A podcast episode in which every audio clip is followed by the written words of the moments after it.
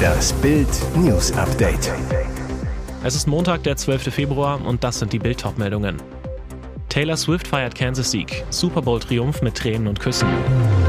CDU-Experte Röttgen schlägt Alarm. Trump hält uns für Freiwild. Blackfacing bei Karnevalsumzug in Sachsen. Die Faschingsschande von Bad Schandau.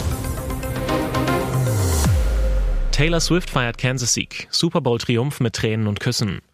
Was für ein Finale. Die Kansas City Chiefs schlagen die San Francisco 49ers in einem denkwürdigen Super Bowl mit 25 zu 22 nach Verlängerung. Popgigantin Taylor Swift schaffte es nach ihrem Konzert in Tokio rechtzeitig in die Zockermetropole, kam zwei Stunden vor Kickoff in Las Vegas an. Von der Tribüne aus sieht sie, wie ihr Lebensgefährte Travis Kelsey in letzter Sekunde den dritten Super Bowl-Titel seiner Karriere holt. Nach dem Triumph weint sie vor Freude und eilt nach der Übergabe der Vince Lombardi Trophäe mit Kelsey Mama Donna auf das Spielfeld, um dem Tight End der Chiefs zu gratulieren. Dort umarmt und küsst ihren Helden mehrfach. Das NFL-Finale entwickelt sich zu einer echten Nervenschlacht, denn Kansas City gleicht erst drei Sekunden vor Ende der regulären Spielzeit aus, erzwingt so die Verlängerung. Die Regeln in der Verlängerung, wenn jedes Team einmal den Ball hatte, gilt, wer zuerst punktet, egal ob Field Goal oder Touchdown, gewinnt das Spiel. Weil die 49ers den ersten Ballbesitz mit einem Field Goal beenden, sind die Chiefs unter Druck. Erzielen sie auch ein Field Goal, würde der Ballbesitz wieder wechseln. Verlieren sie den Ball, gewinnen die 49ers sofort das Spiel. Nur mit einem Touchdown können sie das Spiel selbst gewinnen und genau das passiert. Mahomes findet Hartman in der Endzone und führt die Chiefs zum Super Bowl Sieg. Kurios, der Siegtouchdown fällt drei Sekunden vor Ende der Verlängerung. Aber selbst wäre die Uhr abgelaufen, hätten die Chiefs weiterspielen dürfen. Die spezielle Overtime-Regel der NFL für die Playoffs und den Super Bowl besagt, dass in diesem Fall die Uhr einfach wieder auf 15 Minuten gestellt worden wäre. Zeit spielt keine Rolle. CDU-Experte Röttgen schlägt Alarm. Trump hält uns für freiwillig. Je näher die Wahl in den USA rückt, desto heftiger werden die Drohungen von Ex-US-Präsident Donald Trump, der im November erneut ins Weiße Haus gewählt werden will. Sollten einzelne NATO-Staaten weniger als die vorgegebenen zwei Prozent des Bruttoinlandsprodukts für Verteidigung ausgeben, will Trump diese Länder nicht länger vor einem Angriff Russlands schützen. Das hat der Ex-Präsident am Samstag bei einer Kundgebung US-Bundesstaats South Carolina angedroht. Schlimmer noch, Putins Russland wolle er dann sogar dazu ermuntern, das zu machen, was sie wollen. Trump droht der NATO und gibt Putin einen Freifahrtschein, auch auf NATO-Gebiet. Was bedeutet das Schreckensszenario für Deutschland? CDU-Außenexperte Norbert Röttgen stellt klar, Trumps Drohungen richten sich vor allem gegen uns. Röttgen zu Bild, wir müssen uns auf die Möglichkeit vorbereiten, dass Donald Trump die US-Wahl im Herbst gewinnt. Die NATO würde das in eine existenzielle Krise stürzen, weil Donald Trump das Verteidigungsbündnis rein transaktional versteht. Wer aus seiner Sicht nicht ausreichend zahlt, wird von den USA nicht beschützt. Diese Staaten erklärt er zum Freiwild. Gemeint sind in erster Linie wir Deutschen. Der CDU-Politiker appelliert daher, sich auf eine Wiederwahl Trumps vorzubereiten. Deutschland müsse verstehen, dass wir schon bald gar keine andere Wahl mehr haben könnten, als uns selbst zu verteidigen und das in einer Zeit, in der in Europa Krieg herrscht. Wir müssen das als Europäer schaffen, weil alles andere eine Kapitulation vor Putin wäre. Heißt, ganz konkret bedeutet das, dass wir in Europa die Rüstungsproduktion massiv hochfahren müssen. Scharfe Kritik übte Röttgen an Bundeskanzler Olaf Scholz, der während seiner USA-Reise vergangene Woche gesagt hatte, die Ukraine könne sich nur mit US-Unterstützung dauerhaft gegen Russland wehren. Röttgen sagt, Aussagen wie die des Bundeskanzlers, dass die Ukraine ohne US-Hilfe verloren sei, sind in dieser Lage katastrophal. Putin dürfte das als Ermutigung verstehen. Schon jetzt blockieren die Republikaner im Kongress weitere Ukraine-Hilfen und spätestens mit Donald Trump würden die USA als Unterstützer ganz wegfallen. Blackfacing bei Karnevalsumzug in Sachsen. Die Faschingsschande von Bad Schandau. Vier Karnevalisten mit schwarz angemalten Gesichtern und Händen, Kraushaarperücken und grellroten übergroßen Lippen, die Frauen in afrikanisch anmutenden Kleidern, ein Mann hält ein Schild, die lange Schlange aus der Savanne. Ganz offensichtlich eine Anspielung auf Flüchtlinge, die aus Afrika zu uns kommen. Lustig? Nein, purer Rassismus. Die Vierergruppe war am Sonnabend mit rund 400 Karnevalisten durch Bad Schandau in Sachsen gezogen. Und es ist nicht das erste Mal, dass die Narren der Kleinstadt mit skandalösen Ausfällen auffallen. Im vergangenen Jahr fesselten sie einen Regenbogenmann in einen Marterpfahl, während Winnetou auf einer Asylranch tanzte. Und 2020 soll der abgetrennte Pappmaché-Kopf von Greta Thunberg auf einem Karnevalswagen zu sehen gewesen sein. Dieses Jahr finden sie also das sogenannte Blackfacing lustig, Weiße, die sich schwarze Farbe ins Gesicht schmieren. Die Stiftung gegen Rassismus sagt dazu, Blackfacing gilt als rassistisch, da die Identität und Erfahrungen schwarzer Menschen als eine Art Kostüm behandelt werden, welches weiße Menschen einfach an- und ausziehen könnten. Die Karnevalisten trugen zudem noch traditionell afrikanische Kleider, Goldschmuck und Afroperücken. Auf einem weiteren Plakat ist der veraltete Aufdruck einer Schokokussverpackung zu sehen, als diese noch Negerküsse genannt wurden. Ähnlich wie bei den schwarzen Comicmenschen auf der Pappschachtel haben auch die Narren ihre Lippen knallrot überschminkt. Viel Raum für Interpretationen ließen auch die verkleideten Ratten neben Außenministerin Annalena Baerbock, auf deren Bäuchen ARD, CSU, FDP und die Linken stand. Botschaft auf einem Plakat, Annalena träumt von grünen Leben, doch nur die Ratten an ihrem Leimtopf kleben.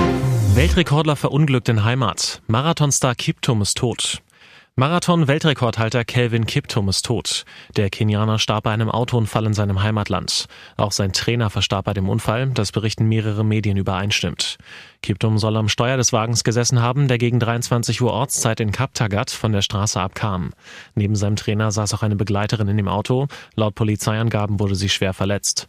Nach ersten Ermittlungen hatte Kiptum die Kontrolle über das Fahrzeug verloren, kam von der Straße ab und kollidierte mit einem Baum, bevor der Wagen 60 Meter weit in einem Graben landete. Leichtathletik-Weltverbandspräsident Sebastian Coe auf X, ehemals Twitter, ein unglaublicher Athlet hinterlässt ein unglaubliches Vermächtnis. Wir werden ihn sehr vermissen. Kiptum hatte im vergangenen Oktober den Weltrekord pulverisiert. Er war die gut 42 Kilometer in Chicago in zwei Stunden und 35 Sekunden gelaufen und damit gleich 34 Sekunden schneller als Ex-Rekordhalter Kipchoge ein Jahr zuvor in Berlin gelaufen. Bei den Olympischen Spielen in Paris sollte es in diesem Jahr eigentlich zum Duell zwischen Kiptum und Kipchoge kommen. Kiptum galt als heißer Kandidat, um als erster Mensch die magische Zwei-Stunden-Marke unter regulären Bedingungen zu knacken. Und jetzt weitere wichtige Meldungen des Tages vom Bild Newsdesk. Im Nieselregen gingen Hunderttausende Berliner am Sonntag zur Teilwiederholung der Bundestagswahl von 2021. Nur knapp die Hälfte der Wahlberechtigten stimmte nochmal ab und verpassten mit ihren Kreuzchen der SPD und der FDP eine Klatsche. Nach Auszählung aller Wahlbezirke büßte die Partei von Kanzler Olaf Scholz in der Hauptstadt 1,2 Prozentpunkte ein, bleibt aber mit 22,2 Prozent die stärkste Partei. Dicht gefolgt von den Grünen mit 22,0 Prozent, minus 0,3, wie in der Nacht zum Montag auf der Internetseite des Landeswahlleiters ersichtlich war. Die FDP stürzt auf 8,1 Prozent ab, minus 0,9. Die Linke hält mit 11,5 Prozent praktisch ihr Ergebnis von 2021. Bitter für die FDP, sie verlieren dadurch einen Sitz, denn der Bundestag schrumpft auf 735 Plätze. Dazu gewonnen haben die CDU und die AfD. Die Christdemokraten kamen von 13,7 Prozent auf jetzt 17,2 Prozent. Die in Teilen rechtsextreme AfD konnte sich von 7 Prozent auf 9,4 Prozent verbessern. Am Freitag war es weltweit das Gesprächsthema. Das Interview von Trump-Kumpel Tucker Carlson mit Kreml-Tyrann Wladimir Putin. Der russische Herrscher hat in dem zweistündigen Gespräch nichts wirklich Neues gesagt. Also was erhoffte sich Putin wirklich von dem Interview? Kreml-Sprecher Dmitri Peskov behauptete im Anschluss an das Interview, das amerikanische Interesse daran sei unbestreitbar und der Kreml sei vor allem an der Reaktion auf das Interview im Ausland interessiert. Gegenüber der russischen Oppositionszeitung Medusa bestätigten Quellen aus der Kreml-Administration, dass Putins Interview nicht für ein russisches Publikum bestimmt gewesen sei und dass der Kreml beabsichtigt habe, im Westen Nachrichten zu generieren und Hysterie zu erzeugen.